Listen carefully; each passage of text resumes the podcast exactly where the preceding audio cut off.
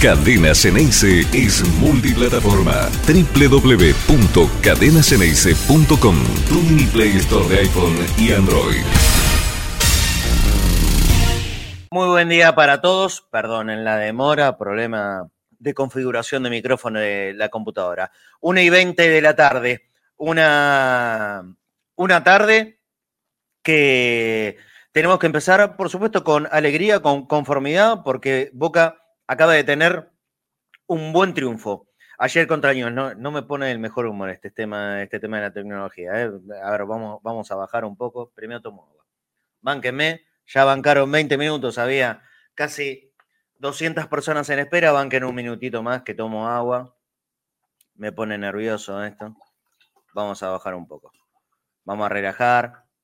Vamos a hablar del partido de lo bien que jugó Boca, de lo merecido del triunfo y por supuesto de las habladurías que inevitablemente llegan cada vez que gana Boca. A ver, no sé de qué están hablando. Em, ¿Quién está indignado? Lucho está mal. ¿Quién es Lucho? Bueno, no sé. Eh, vamos a empezar de cero, vamos a empezar de nuevo. Muy buen mediodía para todo el mundo. ¿Estamos contentos? Sí, estamos contentos. Boca viene ganando de manera consecutiva varios partidos, está ganando en todos los frentes, se va acomodando a cómo corresponde estar en la tabla de posiciones o algo parecido a cómo corresponda estar en la tabla de posiciones. Cuando decimos eh, corresponde es el nivel de exigencia que lógicamente Boca tiene que tener, ¿no? Estar por lo menos dentro o cerca o muy cerquita de los clasificados a la Copa Libertadores. Ser campeones, ser campeones es imposible que sea siempre. Boca viene de dos campeonatos consecutivos, este no fue un buen torneo, definitivamente no fue bueno, pero está levantando sobre el final y esta levantada, fíjense cómo, cómo es todo tan parejito y qué cortas son las diferencias entre todos los equipos de la primera división del fútbol argentino, que si encaminas una buena racha de tres o cuatro victorias seguidas,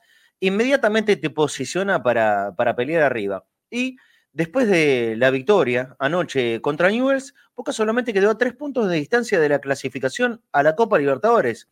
Esto 15 días atrás parecía realmente improbable. Bueno, estamos a tres puntos nada más. Un solo partido de distancia hay con Defensa y Justicia, que es hasta ahora el cuarto, el último, de los clasificados hasta el momento a la Libertadores. Siempre la aclaración, ¿no? Que nos queda toda la, la última parte del año para saber bien pero te da un manto de, tranquilidad importante saber que si no terminas adentro, estás por lo menos cerquita, cerquita. Ojalá que eh, se pueda culminar lo más correctamente posible el campeonato este sábado en Avellaneda contra Independiente, que por supuesto no va a ser fácil, que eh, Boca tiene la cabeza claramente en dos frentes y que no es el partido contra Independiente de la última fecha. A donde estamos todos centrados es ese encuentro del día 2 de agosto contra Nacional en Montevideo. Lógico que esto es así, pero la obligación de la camiseta de Boca siempre te, va a llevar a, a, concentrarte fuertemente en lo que tenés más inmediato. Y lo más inmediato es eso, es Independiente el próximo sábado. No va a cambiar mi concepto, ¿eh? sea cual sea el resultado de este, este próximo fin de semana no va, no va a cambiar mi concepto respecto de el, buen cierre de torneo que está haciendo el equipo de Almirón. ¿Por qué? Por aquello de la construcción de una versión muy diferente y gracias a Dios muy mejorada del equipo. Fue creciendo, sigue creciendo, tiene mucho más por crecer todavía y, y fundamentado en dos jugadores que son hoy el gran desnivel que, que muestra el equipo de Boca. Medina y Barco. Barco y Medina. Medina la rompe en todos lados posibles. Adentro, afuera, hace goles de local, de visitante. Y Barco ahora eh, ha tomado ese lindo gustito de cada vez que juega en la bombonera ser la figura del partido o casi. Anoche otra vez lo fue. Yo creo que el Colo Barco, como bien dice la portada del día de hoy, está prendido fuego porque fue el factor fundamental para romperle todos los esquemas, eh, primero defensivos a, Newells y después de esa manera complicarle todo el resto del partido. Él fue el que más y mejor presionó, más incluso que Merentiel. él fue el que los obligó, él fue el que los exigió al error, errores que se dieron em, en masa en, en, esta idea de salida con la pelota por abajo que tiene Heinze de su equipo. El que provocó el error fue Barco, por supuesto que ha ayudado. Por eso yo encuentro la lectura muy inteligente de Jorge Almirón en el partido. Es fácil, es muy fácil de criticar el técnico Boca, por lo menos para algunos. Eh, pareciera todavía no acostumbrarse que él está convencido que el 11 de memoria o lo parecido a eso no es una solución. Almirón tiene otras formas y a nosotros nos puede gustar un poco más o un poco menos o no gustarnos definitivamente, pero él su idea la tiene y la está llevando a cabo. Él cree que el equipo se debe mm, formar de acuerdo a lo que hay enfrente. Entonces él vio, él creó, hizo una lectura correctísima del partido contra Newell's ayer. ¿Qué es lo que tiene como característica principal? Heinze trasladada a su equipo. Tratar de salir jugando desde abajo, la pelota prolija en la mitad de la cancha. Si puede apretar más, ayer no lo hizo mucho, yo creo que Boca no lo dejó jugar mucho con su arquero, un arquero que se equivoca. Arquero que, eh, si bien juega mucho con los pies, a mí me parece que no es el más atinado ni el más acorde para hacerlo. Bueno, eso lo vio. Entonces Boca se paró eh, con una línea de cinco defensores. Tal vez, tal vez como una especie de adelanto o ensayo a lo que puede llegar a ser contra Nacional en Montevideo. Esto lo hago como pregunta, ninguna certeza. Simplemente tratando de sacar deducciones, porque por lo menos a mí me gustó mucho. ¿eh? A mí la defensa de Boca ayer me gustó mucho. La vi sólida como pocas veces, sobre todo desde los tres centrales. Y aquí lo quiero marcar. Valdés, Figal, Valentini. Yo creo que hicieron un partido correctísimo. Pero vamos primero a lo primero de donde estábamos. Esa presión.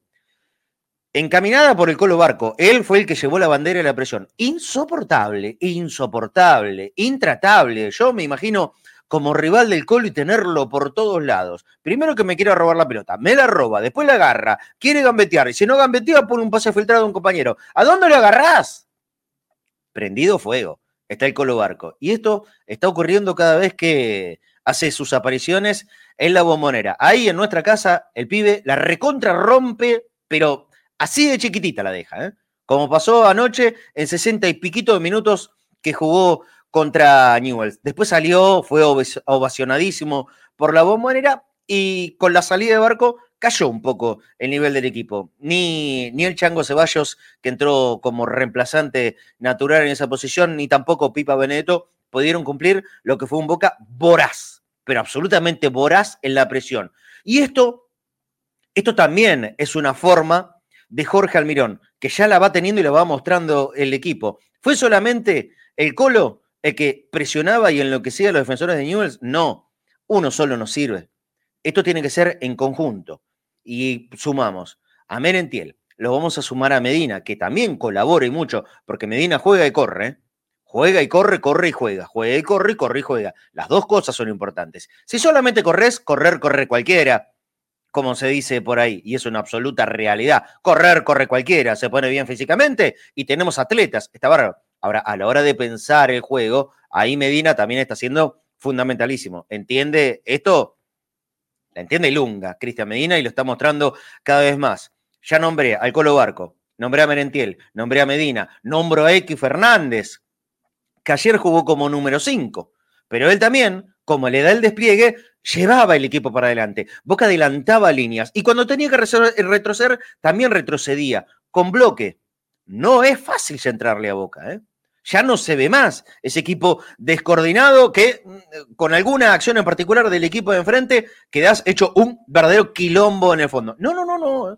Boca ayer estaba bien, con un bloque amplio en jugadores, desplegado con todo, en todo lo ancho de la cancha. Esos cinco del fondo, cinco, va, en realidad, tres, los laterales adelantados, cubriendo todo, los del medio, X, Paul, Medina, Colo Barco, enloqueciendo todo el mundo, Merentiel corriendo. Boca es un equipo de laburantes.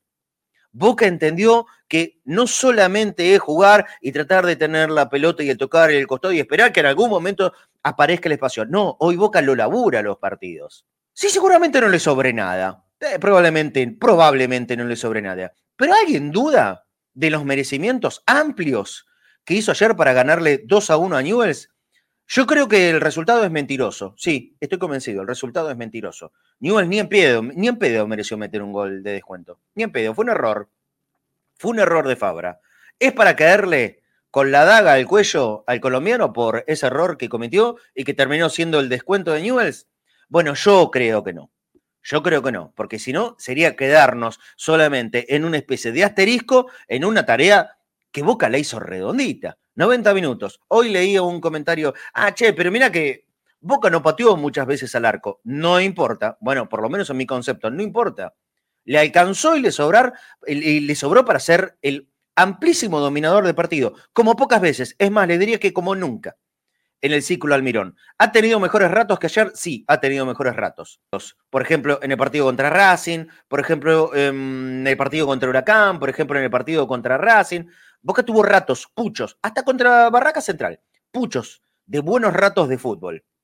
Eh, pero así, tan compactito, tan tranquilo, como resultó el partido de anoche contra Newells, yo no recuerdo. Yo creo que lo fue lo de ayer redondito. Tranquilo, tranquilo, me están diciendo. Eh, yo no estoy poniendo ningún punto de énfasis eh, de exageración ni nada de eso.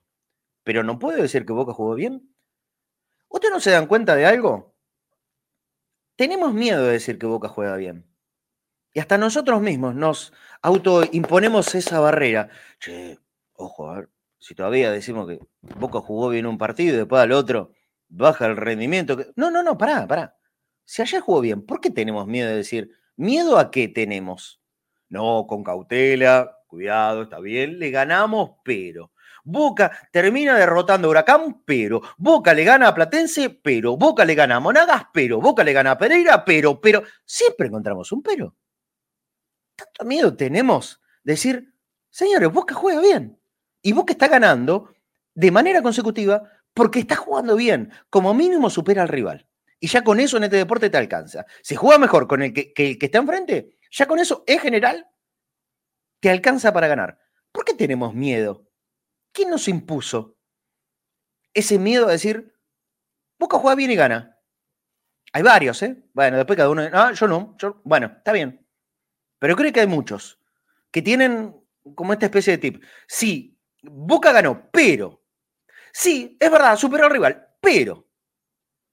Siempre pareciera que estaríamos eh, enfocados en encontrar el pero. ¿Y por qué no nos enfocamos en mostrar las virtudes, varias, que tuvo el equipo ayer? Yo voy a continuar un poquitito más y lo voy a saludar al flaco Fornés. Y después vamos a ir al uno por uno de, los jugadores del triunfo de, anoche. Ahí, ahí, lo saludo al flaco. ¿Quién más está? Nico también.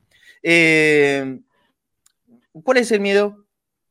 ¿Cuál es el miedo de decir que hoy por hoy Medina es seguramente peleando con alguno de River y alguno de Talleres de Córdoba, el mejor o uno de los dos o tres mejores jugadores del fútbol argentino? ¿Tenés miedo de decir eso? ¿Por qué? Si lo está demostrando partido a partido, si lo muestra con claridad, con inteligencia, en la ubicación a donde lo pongan ya, ¿eh? Pues ya es una cuestión que sobrepasa un lugar en la cancha. Hoy Medina es el, enlace, el conductor. El famoso conductor. A Boca le faltaba un conductor. Almirón lo encontró a Medina como conductor. Mérito de Almirón, viejo.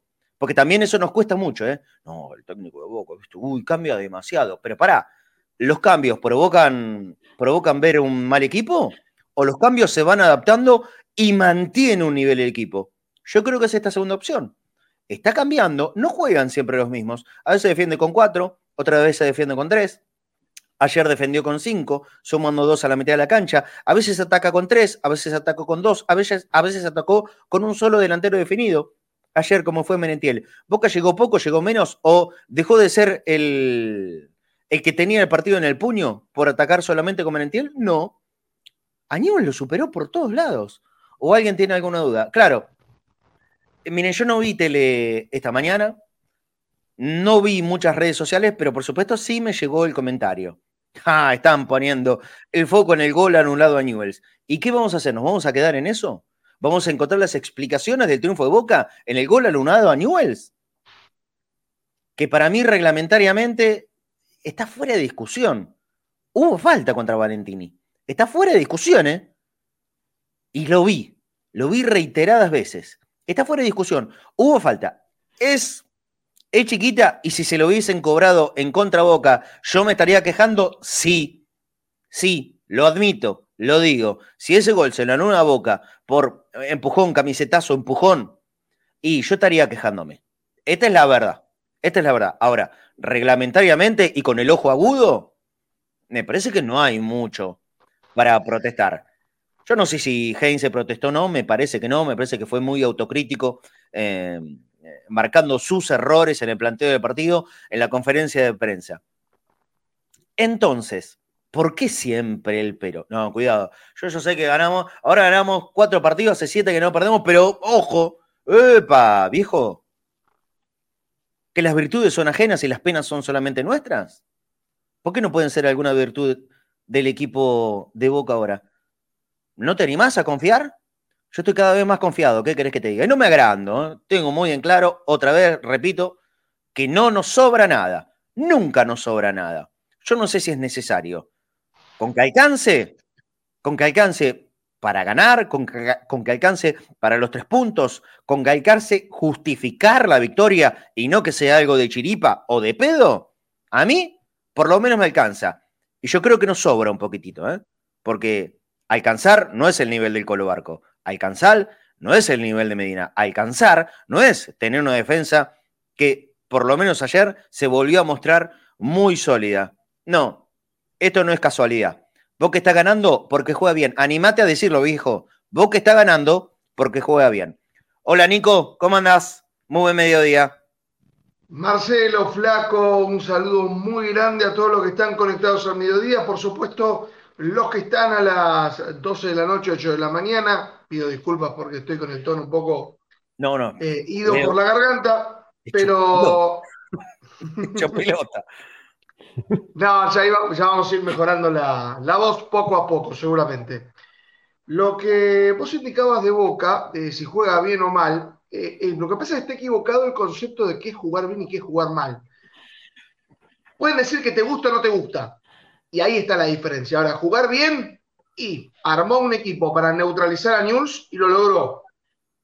Quizás como contraindicación, como es las pocas llegadas que ha tenido. Pero dentro de las pocas llegadas, convirtió dos goles, prácticamente había definido el partido al comienzo del segundo tiempo en una jugada magistral en la cual tomó distraído a un Solboy de Rosario, aprovechó debilidades que puede tener Boca normalmente, que es la salida eh, en la defensa, y para eso armó un equipo constantemente de presión.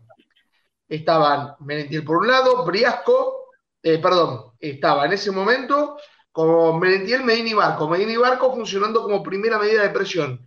A diferencia de la de recepción, esta vez Boca decidió morder desde el principio. Y cuando se superaba ese tema, estaban los dos Fernández y cuando superaba esa presión tenía los tres centrales. Prácticamente Newell's Old Boys se vio ahogado por una triple presión que los anuló totalmente. Hasta que Heinze realiza cambios y comienza a encontrar algunos huecos. Pero ya con el partido definido, quizás eh, lo que se puede indicar, eh, que no sería un pero, sino un por qué. ¿Por qué Boca gana? Porque realiza una presión tal al rival que lo ahogó y aprovechando sus salidas, las pocas veces que remató el arco fue efectivo. Barco es responsable de los dos goles. El primero por realizar este centro disparo que le quema las manos al arquero que la mete en su propia valla el gol y después en ese centro precioso hacia los rulos de, hmm. de Medina. nuevamente Boca organizando una jugada colectiva. Ahora, ¿por qué Barco tuvo la oportunidad en ese primer gol? Por la presión aprovechó un córner propio, saca la pelota rápidamente y lanza ese centro que después, bueno, eh, el arquero hizo una jugada bastante parecida a la del Superclásico esa con Carrizo de 2011. ¿Se acuerdan que viene un centro, se pasa y la termina convirtiendo adentro? Eh, tal vez no con la violencia que tenía Barco, pero bastante parecido a ese gol. El técnico definitivamente eh, realiza algo que no es de mi gusto personal, pero no significa que no funcione y que no lo haga bien. Es cambiar constantemente el equipo según el rival que tenga enfrente. Este es un ejemplo claro. Encontró un equipo que es más o menos un par y decidió utilizar un esquema de manera que anulara toda posibilidad ofensiva que tuviera New Soul Boys. Fue exitoso. La contraindicación, tenés que ser muy efectivo porque vas a tener pocos remates. Quizás en versiones de, entrenamiento, a lo mejor un segundo delantero hubiera podido solucionar eso eh, y armando esa línea de tres eh, ha sido exitoso. Va cambiando según el partido y eso es positivo, los jugadores confían en él y como decíamos en la conferencia de prensa, perdón que lo he hecho un poquito largo, no es que tenga un equipo, no tenga un equipo base. Almirón lo tiene. Eh, lo que pasa es que los va cambiando según la decisión del equipo rival, pero va habiendo reiteraciones. Medina ya tiene 12 partidos seguidos. Barco cada vez que pudo ingresar lo ha hecho muy bien. Y cuando tocó sacrificar a Barco ha funcionado. Esta vez, como Campuzano no se podía ser utilizado, se utilizó el doble, el doble Fernández. Y ese doble comando funcionó muy bien sobre todo X, porque jugó en modo tigre, como digo yo. Y después, ciertos jugadores que a lo mejor con dos centrales podrían tener algunas fallas, esta vez no lo han tenido con tres. Lo que pasa es que uno es cómodo y le gusta estar analizando a un equipo que juega exactamente lo mismo. Bueno, este Boca no juega lo mismo y lo hace bien. ¿Vos sabés cuál es la, la base de Boca? La idea. La base de Boca es la idea. En la idea, los intérpretes pueden cambiar pero no se debe modificar. Y hoy Boca tiene su base en la idea. Flaco querido, ¿cómo estás? Buen mediodía. Hola Marce, Nico, buen mediodía a todos. Boca lo empezó a ganar tácticamente cuando Almirón paró el equipo esa primera práctica. Después los jugadores lo ganaron en la cancha. Y el partido fue un partido muy bueno de Boca, muy lindo. Boca jugó muy bien, estuvo muy bien parado, estuvo muy bien físicamente para ir a apretar para adelante todo el partido, provocando errores a la defensa y al mediocampo de, de Newell's, muy notorios. Boca lo apretó muy bien en todos lados, desde la defensa compacta, los tres centrales muy compactos, los tres. El mediocampo, Paul volvió a hacer ese Paul que necesitamos, ese jugador con la cabeza levantada que piensa, que sabe ubicarse, que sabe distribuir el juego rápido para X, para Medina y para el Colo, que salían rápido como una tromba para adelante a atacar a ese equipo de Newell's. Y Merentiel corriendo a todos, sacrificándose por el equipo. Y la verdad, Boca me encantó, ganó muy bien y lo ganó en todas partes. Hasta lo ganó con su gente, que llenó la cancha de Boca otra vez. Otro lunes la cancha explotó. Sí, sí, bueno, eso por lo menos a mí me, da la, seguridad de la victoria siempre. Eh, no importa el día, no importa la hora, la, gente de Boca va, a estar. Y ayer, ante última fecha de un campeonato, que ya está recontra terminado, que salió campeón River hace dos fechas, era obvio que iba a estar lleno. Y si, y si tuviera la posibilidad de ir a la cancha independiente, mira, mira cómo, estaría colmando su lugar, eso no tengas dudas. Eh, pero prepárense para el 9 de agosto, que ahí nos volvemos a reencontrar en la bombonera en un partido que se las trae, se las trae. Vamos a ir rapidito al, al uno por uno, así analizamos. Después también tenemos el resumen de la reserva que ganó Boca. Boca le ganó Independiente hace un ratito nomás. En la reserva va a venir Nacho Dania. Así que cuando el control disponga, vamos a ir analizarlo uno por uno a un equipo que yo creo que tuvo un rendimiento parejito. Yo no vi jugar mal a nadie. ¿eh? Yo no vi jugar mal a nadie. Sí podemos marcar el error, el error de Fabra. Pero también, si me toca a mí, le voy a marcar una virtud a Fabra. Y me voy a pelear con quien sea. Empiezo con el arquero Javi García. Em, bueno, sí, le metieron el gol. Le metieron un gol. Por ahí eh, pudo haber hecho algo más en, el estirarse, en el posicionamiento. Yo creo que es un muy buen remate eh, cruzado, el del delantero de Newells. Pero después no tuvo problema. Y es más, es más, saca una pelota muy importante de partido, que es la última de primer tiempo. La ultimísima acción de primer tiempo, si no se acuerdan, recuerden, vayan a la memoria.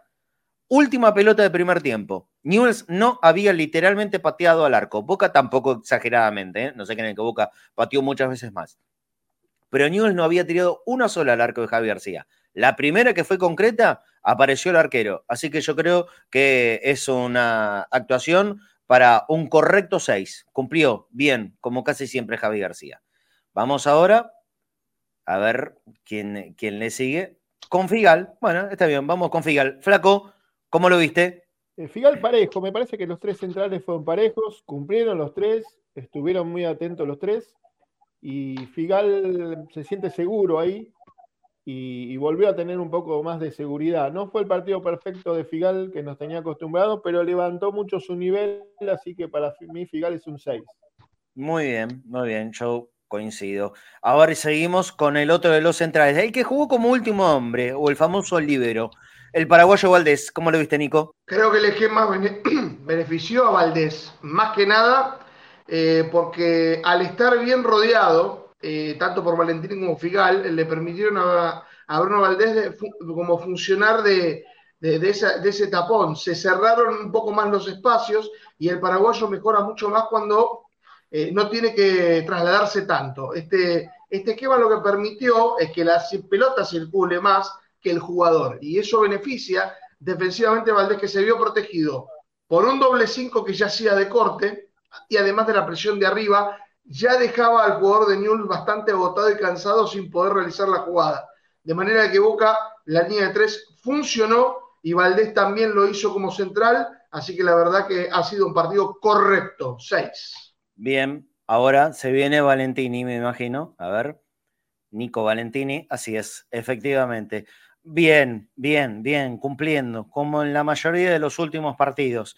¿Tiene errores en la salida con la pelota? Tiene algún error. Alguna vez le el compañero y la pelota se va al lateral. Sí, no es para marcarle exclusivamente eso. También hay que contarle las buenas y contarles que permanentemente ganas de arriba. En la mayoría de los duelos se está quedando eh, con, la pelota Nico Valentini, yo creo que va en una escalada permanente. Vamos a hacer algo. Yo querría ser un poquito más generoso con alguno de la defensa.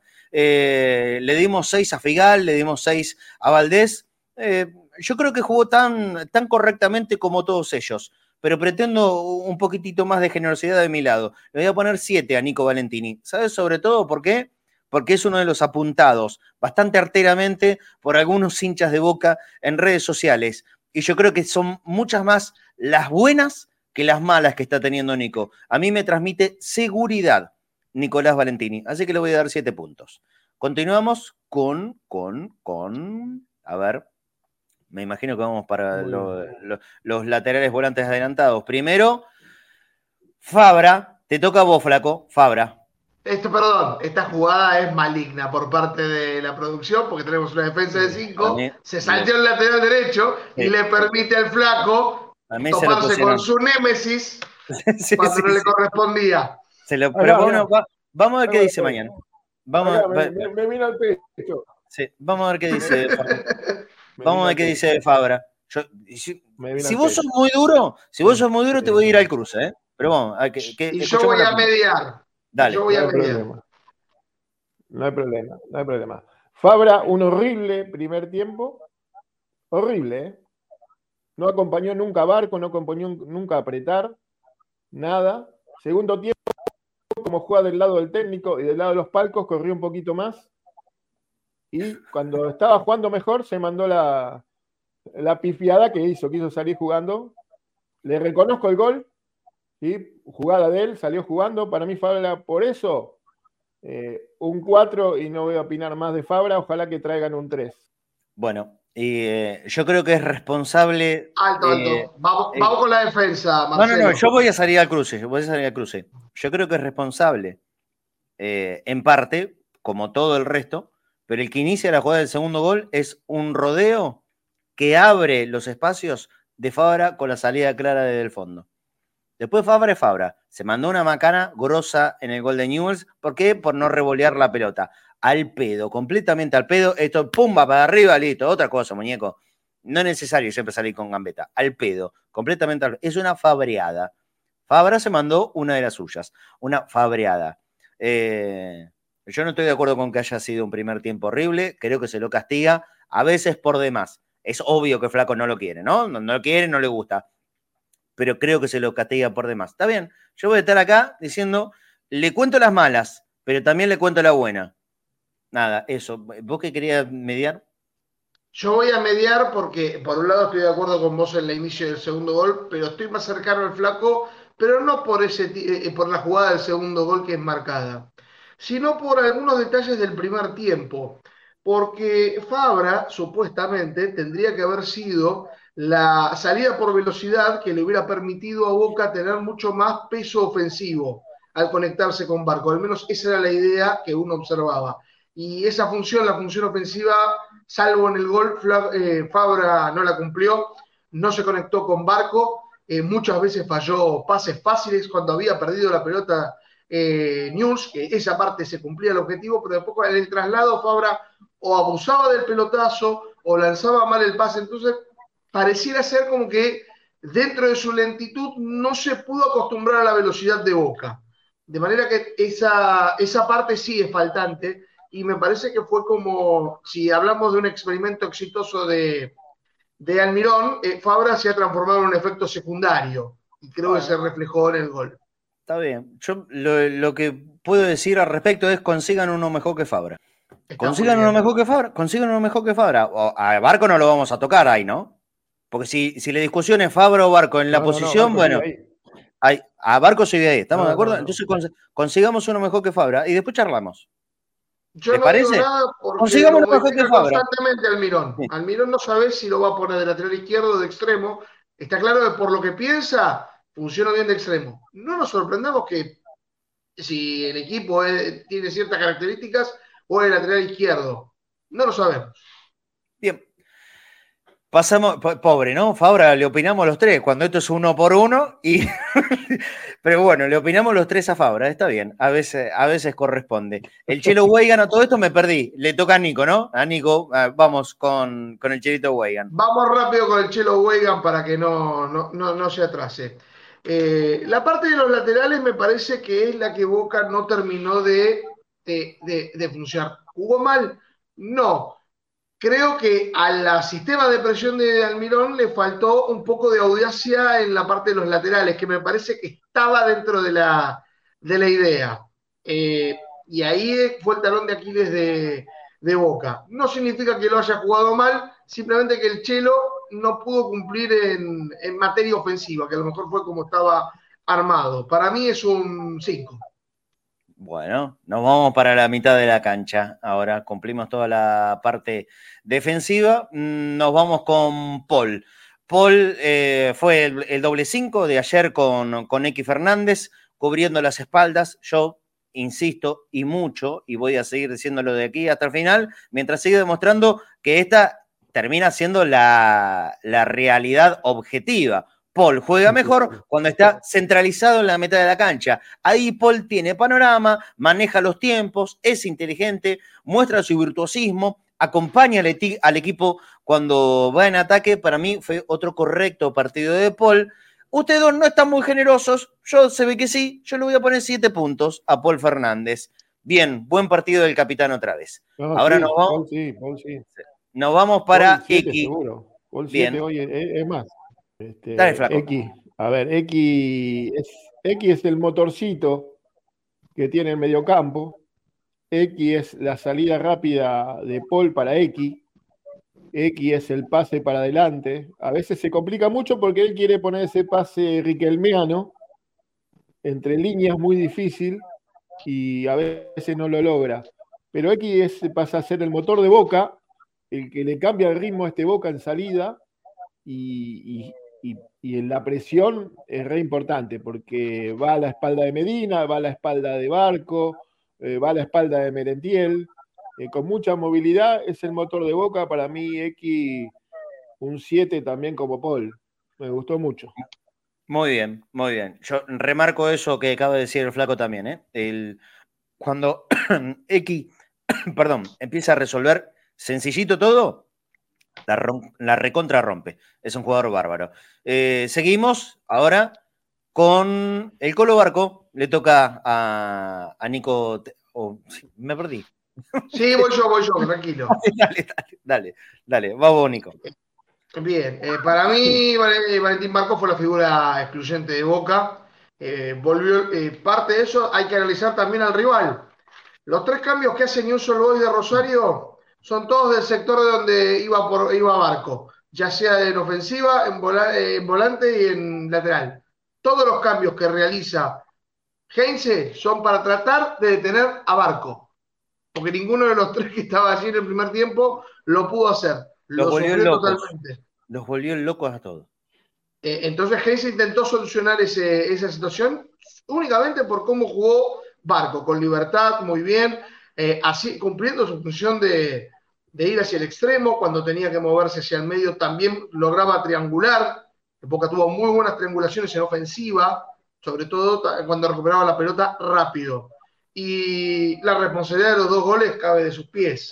Eh, el primero, él indicaba que era un accidente. Bueno, le remató de tal manera que le quemó las manos al arquero. Eso es una virtud muy buena con respecto al pibe de 25 de mayo. Y después eh, tendríamos que hablar un poquito más de una jugada colectiva de 16 segundos. O sea, Boca levan- eh, armó la, jugada eh, al comienzo del segundo tiempo y en 16 segundos fueron cuatro toques, un centro puesto con el guante de Barco para el cabeceo de Medina. Porque Medina cabecea muy bien y pisa el área, pero el centro de Barco es perfecto. Eh, un gran partido para mí del chico que se llevó una ovación más que merecida. Eh, y vos me decías que no soy generoso, lo voy a hacer esta vez. Nueve. Oh, Eh. yo, pe- yo pe- pe- yo pensé que venía, yo pensé que venía, voy a ser generoso y le voy a dar 10. Dale un 10. al- ¿Qué querés? ¿Qué más querés? Sé que me, me has acordado con una, una profesora de, qué, de geografía. Exactamente, voy a hacer lo mismo. Dale, déjame déjate de joder, déjate de joder. Una profesora, no sé cómo se llama, si no diría nombre apellido, una profesora de geografía de Ciro, ¿qué carajo querés, hermana? ¿Qué carajo querés? Te pone la respuesta correcta, incompleta. Ay, no, Barco no tiene 10. ¿Qué le faltó a Barco para tener un 10? Dale, viejo, dale. voy a utilizar otro profesor que a mí sí me marcó. Ah. que me decía que yo sacaba siempre 8 a veces, y me decía, ¿y por qué 8? Le voy a explicar, y fíjese, el profesor solamente puede sacar 9 porque Anda a cagar. Yo, yo le respondería a la cara, anda a cagar, ¿por qué vos solamente podés sacar nueve? déjame- Eso es la suma de la sabiduría. Tómatela, decir. No me dejas el chiste, no me dejas terminar el chiste. Y él decía que 10 solamente puede sacar Dios, y si nos basamos en fútbol solamente hay dos dioses. 9 sacan, los, eh, sacan los profesores. Fíjate, le puse una calificación de profesor a Bar. Entonces, entonces yo le respondería, la próxima estudio para un 8, si total no voy a tener más que eso. Anda a Es cagar. que ese 8 se transforma en un 6. era, era, lo, que, lo quiero mucho a- a- al querido Teo, que te hacía, que te hacía enojar. No, no sacaba nada del bolso, ¿no? Como Tenía el- un, tenía un encendedor, me acuerdo, pero no lo quiero hacer muy, muy largo. Eh, No, no, bien. podía ser Atila, por obvias razones, o te podía ir muy bien. SH dice para Medina, la selección, sí, claro, está en nivel de selección Medina.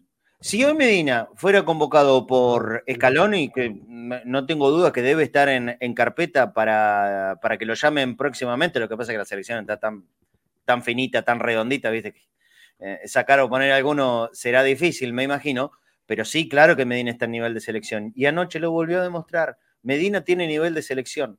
Medina está haciendo todo bien. A Medina no le sacan la pelota, no se la sacan. No le sacan la pelota a Medina. Eh, y lo marcan entre dos y entre tres. Eh, jugando como enganche, yo creo que tiene otras características del habitual conductor. No pone tanta pelota filtrada él. Él, no es un filtrador de pelotas. Por ejemplo, en, en este equipo de anoche, el que más se ocupó de eso fue X Fernández y hasta el propio Colo Barco. ¿sí? Mediana no es tanto de filtrar, pero tiene muy claro por dónde moverse para recibir bien, para poder sacarse hombres de encima, para encontrar el hueco de pisar el área por sorpresa, no le están agarrando y ahí cada vez que ahora pisa el área, convierte. Tres partidos, tres goles. ¿Alguien cree que eso pasa porque sí? ¿Alguien en serio puede entender que eh, jugar contra Gimnasia y meterle un gol, jugar contra Barraca Central y meterle un gol, jugar contra Newell's y meter un gol? ¿Eso pasa porque por obra de ahora estar iluminado por Dios? No, para nada. Es mérito absoluto de Medina y de un equipo que está entendiendo cómo poder aprovechar y sacarle mayormente el jugo a uno de los hoy dos o tres mejores jugadores del fútbol argentino. Cristian Medina, jugador ya de selección. Ojalá que falte un tiempo largo para que se lo lleven de Europa. Es inevitable. Si mantiene este nivel, y si se lo van a llevar, se lo van a llevar por mucha plata es el mejor jugador de Boca del semestre por lejos, porque es el que más tuvo continuidad jugando la bombonera y afuera también. Todavía en la parte de la afuera al Colo, al Colo Barco le falta, la va a conseguir, la va a conseguir, lo va a hacer. Eh, para mí es un rendimiento otra vez porque los dos la rompen, porque el Colo Barco y Medina son los dos mejores jugadores de Boca de anoche, y yo creo que de todo el último mes y medio, le voy a poner, como corresponde, por más que se enojen los profesores de Nico Techini, 10. 10 para Medina, 10 para Medina. Vamos ahora con los de la parte de arriba, o el de la parte de arriba, que nos falta Merentiel, flaco, ¿cómo lo viste? Merentiel, sacrificio, eh, corre, mete, juega, ayuda a todos sus compañeros eh, le faltó el gol para tener un 10, pero por el trabajo táctico que hizo, por forzar tantos errores a la defensa de Newell, a Merentiel le voy a poner un 8. Un 8.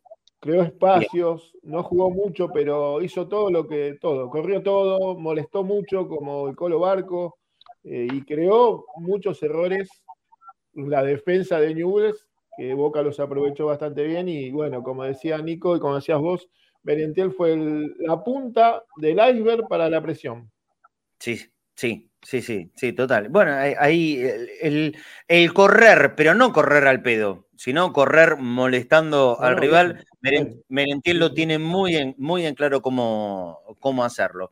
Eh, estamos en 43 minutos de programa, empezamos 20 minutos más tarde. Vamos a hacerlo en redondito 60 minutos hoy, ¿sí? Porque eh, la gente del control está en sus días de descanso y está haciendo una excepción con nosotros. Ah, para, antes de terminar, le aviso al público de, de Cadena Ceneice, nosotros vamos a necesariamente parar la pelota, justamente porque está todo, todo el clan Dos Santos Tomé de vacaciones, simplemente nos están dando una mano de, conectar a través de, de Cadena en estos días de mediodía. Sí le prometo que ya sea miércoles, jueves o viernes, vamos a hacer un vivo en mi canal prometido. Miércoles, jueves o viernes, lo, más probable que sea el viernes, capaz que metemos un viernes a la noche a través de mi canal. Así que si sos seguidor de Cadenas ese, te invito a mi canal, mi canal de YouTube, búscame como Marcelo González guion cadenas en ese, ahí no se depende del control, ellos merecen descansar, son días, están en la costa en este momento y haciendo el programa con nosotros, no pueden salir, no pueden comer, están atentos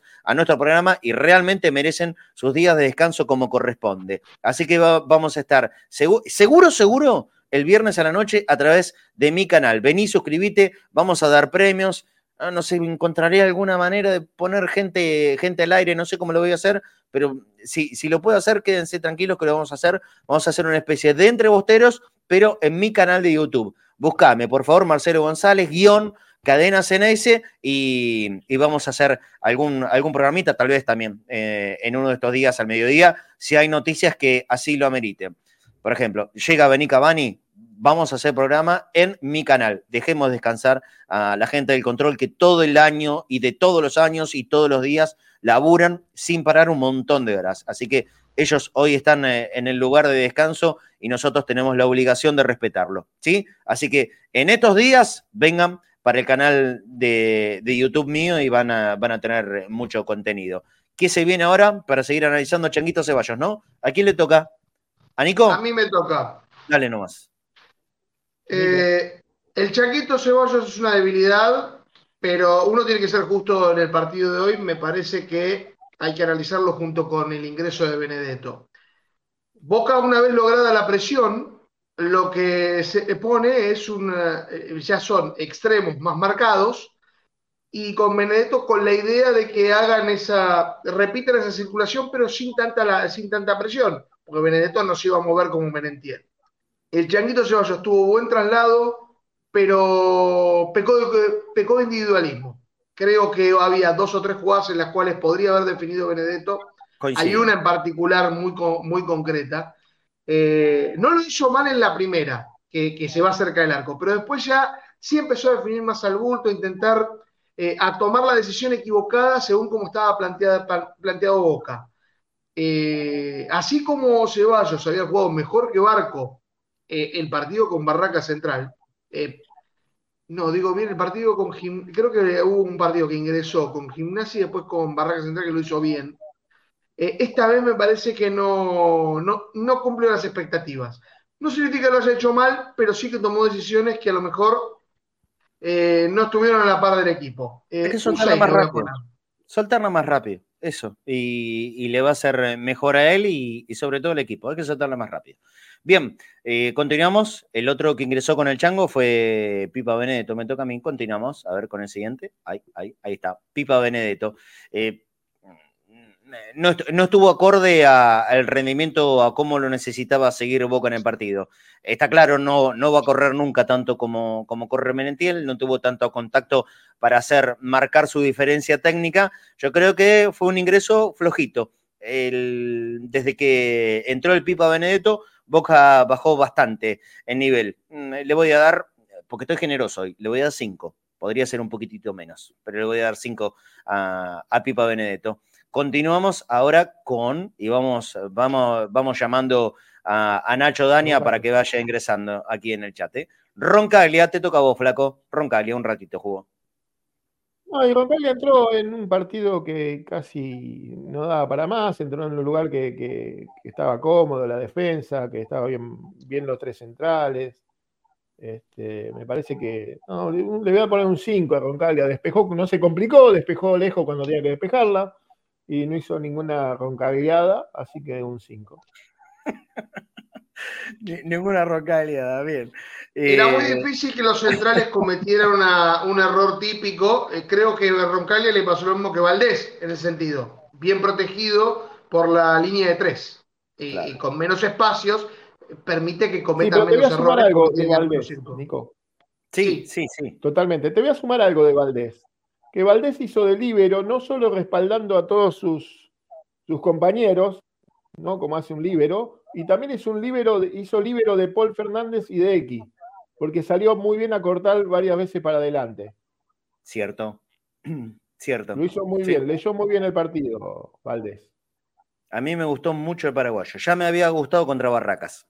Ahí, hubo, hubo varios que lo seguían criticando fuertemente. Lo que pasa es que Em, las carátulas a veces son difíciles de sacar y cuando algún jugador juega un partido muy malo, le queda la resaca como por 10 partidos.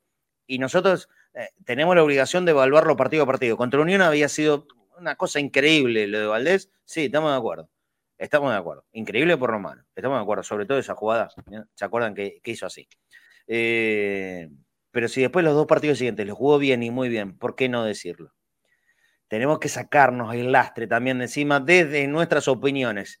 Y hay que tratar de ser, eh, bueno, no voy a dar lecciones de cómo, de cómo opinar. Briasco, me toca a mí, Briasco prácticamente no tocó la pelota, ¿cuánto ingresó? ¿Cinco minutos o menos? No, no tiene calificación, no, es lógico calificarlo a Norberto Briasco en el día de ayer. ¿Queda alguno más? No, ¿no? Quedaba Rolón. Ah, Rolón. Ingresó. Yo voy a hacer una crítica, pero el técnico no puso el pulpo González. Pero, nada, hablando en serio. Ganó, igual. Pero no lo puso el pulpo González, que merecía sumar un punto, un partido más a su increíble currículum de 20 partidos invicto. Pero no, hablando. Ya lo hablando para, para, partidos importantes. Eh, hablando del partido en cuanto a Rolón, me parece que es otro de los jugadores que ha mejorado Almirón con este esquema. Entrando los pocos minutos, digamos, es cierto que eh, eh, tuvo su expulsión, que a veces lo molesta, pero los pocos minutos que entra parece estar mejor organizado de cuando arrancó en Boca. Es un buen suplente y hay que tomarlo como tal. Sí, creo lo mismo. Vamos a dar vuelta a la página. Se terminó el uno por uno y como queremos ser puntuales en el horario del programa, vamos a ver el resumen de la reserva de hace un ratito nada más. Hola Nacho, ¿cómo andás? Buen mediodía. ¿Cómo andás, Marce, Nico, Flaco? ¿Cómo andan ahí todos los que nos escuchan en cadena? Eh, Boca ganó, Boca terminó de la mejor manera el torneo proyección, como vos decías hace un ratito que los venía escuchando, venció 2 a 0 a Independiente del Predio y terminó de la mejor manera eh, el torneo proyección. Ya se jugó la última fecha, fecha 27. Voy a emitir las imágenes mientras, Nacho. Voy a emitir las imágenes para que vayamos compartiendo entonces este, este resumen de Boca Independiente, todo tuyo. Vamos ahí nomás. Perfecto. Primero vamos a comenzar con lo que fue el 11 de Boca en la mañana de hoy. fue con, bueno, ya Leandro Bray, conocidísimo en la categoría, Nathan Acosta, Lautaro Di Lolo, Anselmino, Nahuel Genés, Dalmazo, Mauricio Benítez, interesante el número 5, de muy buena Copa Libertadores Sub-20, Simón Rivero, que fue una de las figuras del partido, Julián Carrasco, Yael Ramallo y el Toro Morales. Acá ya estamos viendo acciones del primer tiempo que se complicó para encontrar jugadas porque la transmisión se trababa un poco, ya ha pasado varias veces con la LPF y, acá lo, lo, mejor que pudimos sacar, un Boca que llegaba, que iba hacia el arco de Independiente, un Boca que fue mejor, eh, en marco general, fue mejor a lo largo de todo el partido y lo ganó merecidamente 2 a 0. Ahí vemos el gol de Santiago Dalmazo, su primer gol en 18 partidos de la reserva categoría 2004. También atención con este chico que es interesante, juega ahí en la mitad de la cancha y esta es la última jugada del primer tiempo, un tiro del Toro Morales que se va por arriba al travesaño. Ya son acciones del segundo tiempo. Primero un cabezazo del conjunto de Avellaneda que se va cerquita del palo de Leandro Bray que después, Marce, vamos a tener la atajada Bray del partido. Hoy también lo volvimos a ver. Más adelante, en los momentos finales, acá el Toro Morales cerra un gol increíble abajo del arco. Y bueno, ya, ya vemos, lo, vimos con Vázquez, por ejemplo, en primera, que cuando un goleador está negado, está negado de verdad, y después cuando se le abre el arco, entran todas. Ahí vemos un intento de Simón Rivero, que, que era desde mitad de cancha, no pasó ni cerca esa pelota. Aquí casi se hace un gol en contra, el defensor de Independiente, un mal rechazo. Un tiro libre aquí que pasa dentro de todo lejos. No, no hubo tampoco muchas jugadas de peligro en esta segunda etapa Boca con esta victoria llega a los 39 puntos en el torneo, que llevan 9 victorias, 12 empates y 6 derrotas. Un lindí, hermoso lujo. Así, así reaccionaron también los chicos que estaban haciendo la transmisión. Hermoso lujo de Julián Carrasco y aquí la tajada Bray del partido. La descuelga del ángulo, el arquero surgido de las inferiores del Mil Rayitas, tremenda la salvada de Bray. A, Boca le costó un poco estos últimos instantes del partido, pero luego fue sólido y no, no sufrió mucho. Aquí vamos a ver una salvada de Anselmino, ahí justito, si no, se iba ya para el arco de Leandro Bray. Un tiro de Boca aquí de Bustos y ya después va a venir el gol con el que Boca va a cerrar definitivamente el partido. Decía que Boca tiene 39 puntos, 9 victorias, 2 empates, 6 derrotas torneo irregular por donde se lo vea del equipo de Mariano Ron. Actualmente en el puesto número 13 faltan que jueguen algunos equipos, pero ese es el puesto que ocupa ahora. Ahí vemos el gol de Tomás Bustos, su tercer gol en la categoría en 25 partidos. La agarró justito gran centro desde la izquierda de Vázquez, la agarra muy bien. Tomás Bustos marca su tercer gol en la categoría y con esto Boca llegaba a un invicto de nueve partidos, de los cuales cinco fueron empates y cuatro fueron victorias. Así que Boca terminó de la mejor manera este torneo proyección, este torneo largo, y ahora, al igual que la primera, deberá esperar por el comienzo de la Copa de la Liga, que se va a jugar en el mismo formato de la primera. Dos zonas y después eh, una especie de playoff para llegar a la final. La mayoría de los chicos que jugaron hoy fueron eh, los campeones de la Libertadores, Nacho. Así es, por ejemplo, ahora recuerdo, eh, se los nombraba Mauricio Benítez, después Nahuel Genés, Lautaro Di Lolo. Eh, hay varios chicos, bueno, que también ayer en la bombonera tuvieron su reconocimiento, fueron ovacionados por la bombonera, trajeron la copa al templo del Geneise, pero sí, la gran base de la reserva fue la, la que obtuvo allí el título en Chile de, la sub-20. Y vemos también muchos de los chicos, bueno, después se ingresó en el segundo tiempo Nacho Rodríguez, que convirtió los dos goles en esa final. Así que el plantel de reserva está nutrido por esos jugadores de la sub-20. En realidad, el plantel de reserva nutrió al plantel de la sub-20 para ganar la Copa, pero, pero sí, había la mayoría de chicos, y quiero marcar uno en especial que es Mauricio Benítez, que se lo puede pensar capaz más adelante con la ida de Alan Varela al fútbol europeo como un posible reemplazante, obviamente a largo plazo, juega también en la mitad de la cancha y ya, y ya dejó eh, dicho lo que podía hacer, lo que podía dar en la Copa. Anotó cuatro, cuatro goles, si no me equivoco, en los partidos que jugó y fue una de las grandes figuras que tuvo Boca en la coronación. Todos remates a larga distancia, Nacho, los de Mauricio Benítez. Yo quería también mencionar a Román, sí, a Román Rodríguez y a Lucas Vázquez, que también estuvieron en ese equipo, que en realidad es la cuarta. Claro que Boca ha sacado tantos juveniles que varios jugadores de la cuarta ya son parte del plantel de reserva. La Copa Libertadores Sub-20 es de equipos de, cuarta división y allí es donde estuvieron con una ovación más que merecida en la bombonera. Eh, después quería destacar otra ovación que tuvo la bombonera en el minuto, al arrancar el partido, que creo que un poco lo hablaron ayer. el, de Ah, el minuto de silencio. el minuto de silencio fue un minuto de aplauso. Sí, claro. Desde que arrancó hasta que terminó, más que merecido. De manera que tuvimos todo. Eh, el aplauso al equipo, el aplauso a las figuras, el aplauso a los pibes y el aplauso a la historia. todo esto en este partido. Nada mal para cerrar un campeonato de la bombonera, recordar el futuro, el presente y el glorioso pasado. Sí, sí, sí, sí, sí. sí. Eh, mira, me, manda mensaje Carmen de Caballito. Eh, ¿qué, qué, está aquí? Que tengo, tengo bloqueado el video, mi video. Bueno, vamos a ver, vamos a ver cómo lo puedo solucionar. Quédate tranquila. Eh, sí, bueno, me, me, imaginé que podía correr riesgo de, bloqueo el video que subí hoy. Después, después lo, haremos de nuevo. Si no, tanto Carmen como ella, está suscripta. Si no, el resto, vengan, suscríbanse al, canal de, YouTube mío, que vamos a hacer eh, algunos programitas en estos días, que repito, no vamos a estar al aire acá en Cadena Ceneice. Ni nosotros, ni ningún programa de Cadena Ceneice, porque la gente del control está de vacaciones, de descanso como corresponde. Nacho, perfecto, te mando un abrazo grande. Le decimos a la gente que hoy a partir de las 5 de la tarde se presentan los, eh, los Lucas, los Lucas, Blondel y Hanson, ahí en la sala de conferencia en la bombonera. Ya hoy desde las redes sociales del club también anunciaron al ex delantero de Vélez, ahora de Boca, Lucas Hanson, así que a las 5 de la tarde se van a dar eh, los dos jugadores, los dos primeros de una lista de varios, quédense tranquilos, de una lista de varios que van a llegar como refuerzos en este mercado. Nacho, si podés, nos vemos ahí y si no, nos estamos encontrando en la próxima. Te mando un abrazo grande.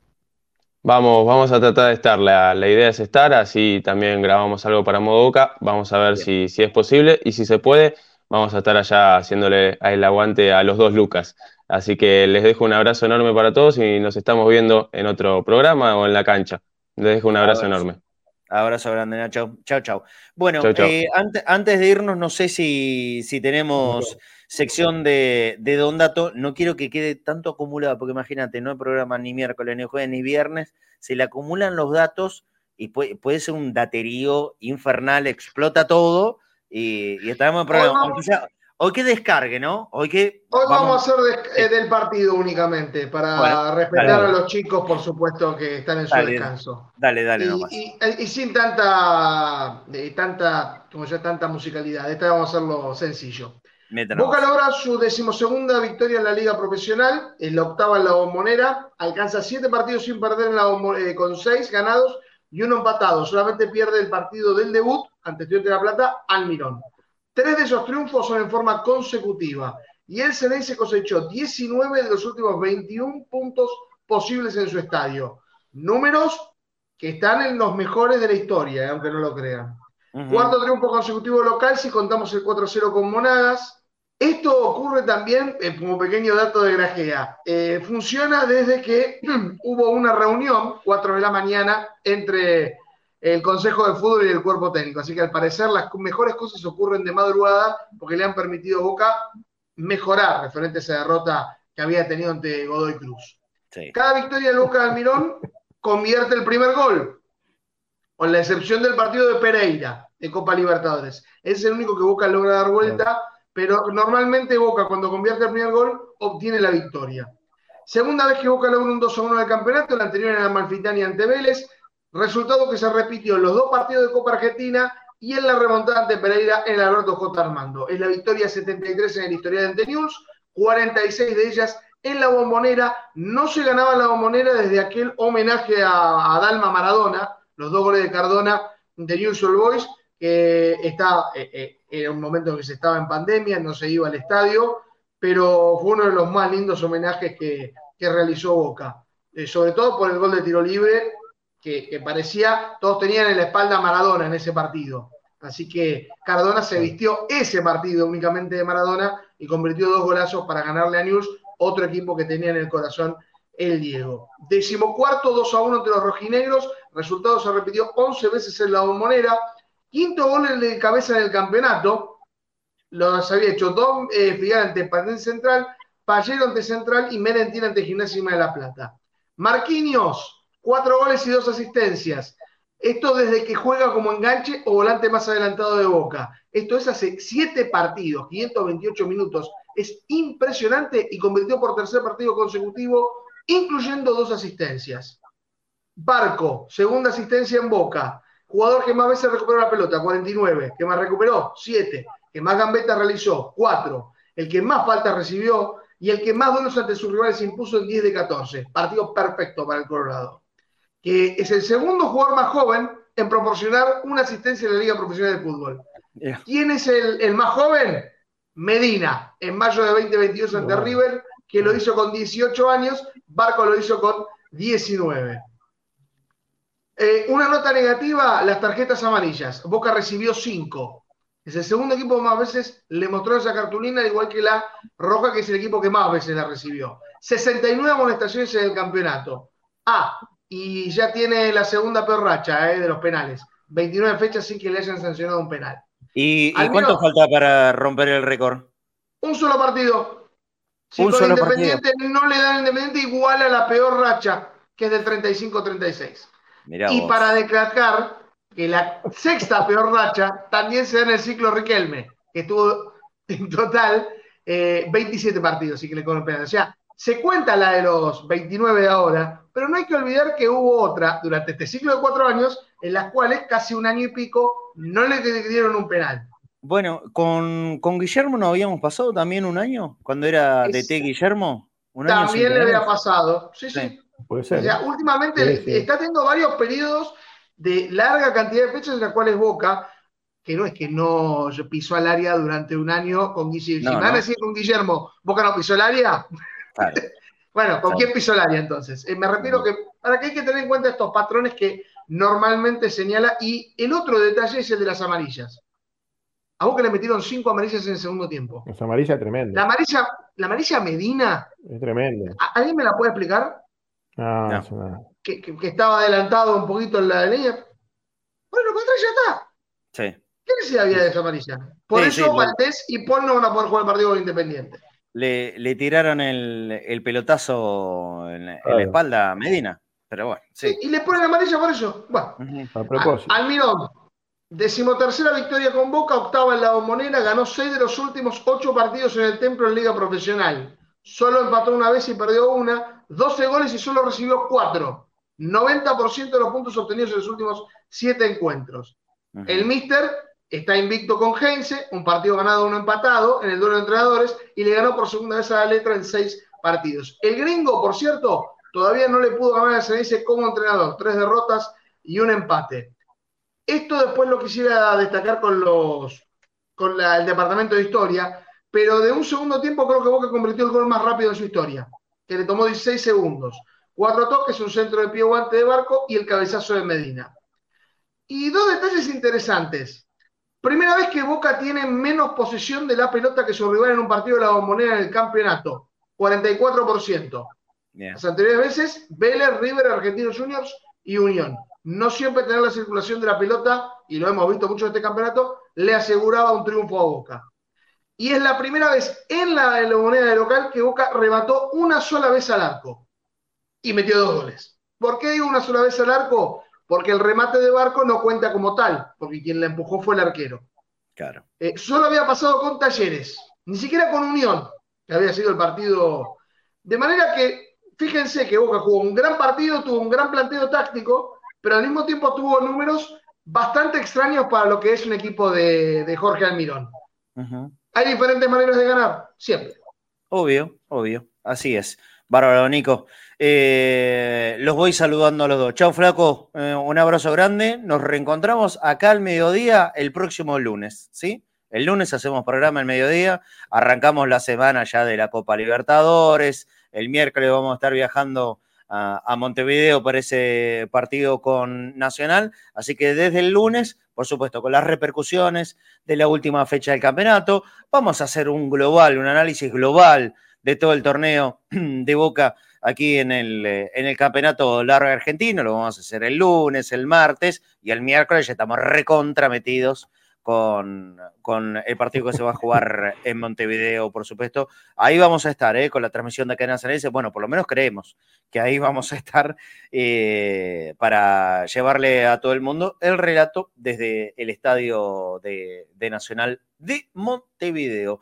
Así que un abrazo grande, flaco. Le recordamos a la gente, no, no hay conectados, no hay modo boca, paramos la pelota en Cadena Ceneice por unos días para respetar el descanso de, los chicos del control, que es lo que corresponde. Así que nos reencontramos con todos ustedes el lunes acá en Cadena CNS ya con actividad normal. y por supuesto tenemos la transmisión del sábado. ¿eh? La transmisión del sábado se hace con absoluta normalidad. En la cancha independiente estamos ahí, estamos ahí. ¿eh? Eso quédense tranquilos. Pero programas, sí, por lo menos en el vivo, vamos a parar. Por supuesto, doy continuidad a través de la aplicación y, y pero en los vivos de los canales audiovisuales vamos a parar. Miren cómo está Nico, miren cómo está mi garganta también, y nosotros de alguna manera lo vamos a aprovechar para, para descansar también. Te mando un abrazo grande, flaco. Para recuperar. Sí. Dale, Marce, Nico, nos vemos el lunes entonces. Y bueno, la semana hasta el lunes, así que, y bueno, vamos a ver qué, qué sucede el sábado, ¿no? Tenemos dos bajas importantes el sábado, pero bueno, y vamos a ver qué forma Almidón para el sábado, si cuida jugadores o no cuida. Así que bueno, tenemos una semanita de descanso para, para manejar la cabeza, a ver qué, nos espera. Así que bueno, buena semana a todos, nos vemos el lunes. Chau, flaco, abrazo grande. Mira, yo, yo voy a mostrarle a la gente, a ver cómo hago. Ya compartí pantalla para que me puedan seguir en, el canal de YouTube, a ver si lo, hago. No, bueno, ahí está, ahí está, ahí está grande. Marcelo González, guion, cadena Ceneice. Marcelo González, guion Cadena Ceneice, me buscan en YouTube, vamos a hacer algún programa, si hay alguna novedad importante respecto de los pases, etcétera, etcétera, en, eh, estos días de, aquí al viernes haremos algo al mediodía y si no, también el viernes a la noche, ahí sí vamos a meter un vivo lindo como, como hicimos el otro día. Si hay transmisión sábado, sí, Juan Pablo, por supuesto. La transmisión se cumple a rajatabla, eso quédense tranquilos. Pero también vénganse al canal de YouTube de Cadena Sanese. Marcelo González, de, perdón, mío, no de Cadena Sanese. Marcelo González, guion Cadena Ceneice, creo que estamos en, a ver que me fijo, 1390, 1390 suscriptores. Bueno, los invito a todos los que lo están mirando ahora para pasar el rato también en estos días que no vamos a estar al aire de cadena. No estamos en el aire de cadena, pero yo no sé mañana, mañana vamos a parar pero el, viernes con seguridad va a haber un vivo en, eh, mi canal de Cadena Ceneice. Marcelo González, guion Cadena Ceneice, buscame, suscríbete al canal, toca la campanita para que te salga la notificación, como haces con eh, el de Cadena Ceneice, y ahí nos reencontramos y vamos a ver cómo puedo volver a, subir el, el, comentario del partido de ayer que otra vez en YouTube lo bloquearon. Es una cosa de loco, es insoportable esta YouTube con los derechos de autor. Bueno, Nico, la vamos a continuar nosotros mañana también, ¿sí? no, mañana, ¿qué mañana? El prepara. Acá en el programa el, próximo lunes. Si podés, te veo el sábado en la cancha independiente, obviamente. Allí estaremos, por supuesto, en la, cancha de Independiente. Eh, también, eh, si en algún momento haces conexión con Twitter, en conexión con el de YouTube, tenés la posibilidad de, de, unir más de una, de una participación, así que eh, podemos hacer eso si es que hay alguna novedad importante, pero vamos a tomarlo, eh, respetar el, la semana de estoy entregado, estoy entregado a mi asesor tecnológico que es Ciro. Si él sabe hacer esas cosas, lo haremos. Si Ciro lo sabe hacer, eh, con gusto podemos hacer el, el tándem. Bueno, hay que prepararse rápido porque la presentación de, de los Lucas está a disposición, uno no está muy cerca, así que ya hay que moverse porque si no, no uno no va a poder ingresar. Eh, les mando un abrazo grande, nos vemos el sábado, vamos a estar con posta y también el lunes ya volveremos con Conectados al Mediodía. Perfecto, abrazo Nico. Abrazo grande. Muy bien, bueno, listo. Cerramos el programa del día de hoy, una hora pasadita. Disculpen la demora en el inicio, pero bueno, problemas acá de, configuración de, micrófono. Otra vez, para que le quede claro a todo el mundo. Acá en Cadena Ceneice volveremos con la programación habitual el próximo lunes. Días de descanso, pero vénganse para mi canal de YouTube. Ahí vamos a seguir hablando de Boca, si hay novedades, si hay pases, si hay jugadores que llegan, si hay jugadores que se van. Ahí vamos a ser vivos en, estos días con seguridad. Ah, y también el regalito. A ver, ¿dónde lo tengo? Para si se lo muestro. Espérenme un segundo. No, no, esperen, un segundo que lo voy a buscar. Esto, esto es un regalo que el amigo eh, que ganó en, el último video de mi canal se, lo va a llevar. Vive ahí por Palermo, así que ya coordiné. Espérenme un minutito. Aquí está. Perdón, ¿eh? Pero quiero mostrarles lo que tengo para regalar en, el próximo vivo largo que haga en mi canal de YouTube. Es un incentivo también para que se vengan a suscribir y por supuesto ayudar porque siempre hace falta en, eh, en boca.cadena.ceneice. Los que a partir de este momento, los que a partir de este momento ayuden en boca.cadena.ceneice pasan automáticamente a participar por esta camiseta. Miren, esta camiseta de Boca que compré el otro día en mi paseo por Caminito y que en la parte de atrás tiene la 10 de Román. Está muy linda. Esta la voy a sortear en el próximo vivo de mi canal de YouTube. Marcelo González, guion Cadena CNS. Ahí búscame, ahí me encontrás. Y en el próximo vivo se va esta camiseta de boca. Muy linda, está impecable. Con el sponsor nuevo y también con la 10 de Román, la que usó en su despedida. ¿Te acordás? Bueno, esta se va a ir en el próximo vivo de mi canal de, YouTube. Está prometido. Todos los premios que ha ganado la gente el otro día, el buzo, esta camiseta suplente, la gorrita, van a ser entregados ya en, eh, en las próximas horas. Dicho todo esto, cumplimos. Nos tomamos un par de días de descanso junto con En Control, pero solamente en Cadena Ceneice. Nosotros estamos acá, vamos a seguir laborando a través de mi propio canal de YouTube y obviamente por todas las redes sociales de Cadena lo vamos a tener informado, atento, al minuto, minuto, al segundo, segundo, de cualquier novedad importante que pase en Boca. Hoy a las 5 de la tarde, la presentación de los primeros dos refuerzos, Blondel y Hanson. Seguilo a través de las redes de cadena, que ahí vas a tener toda la información. Muchísimas gracias a todo el mundo. Nos reencontramos prontito. No falta tanto. Chao, chao.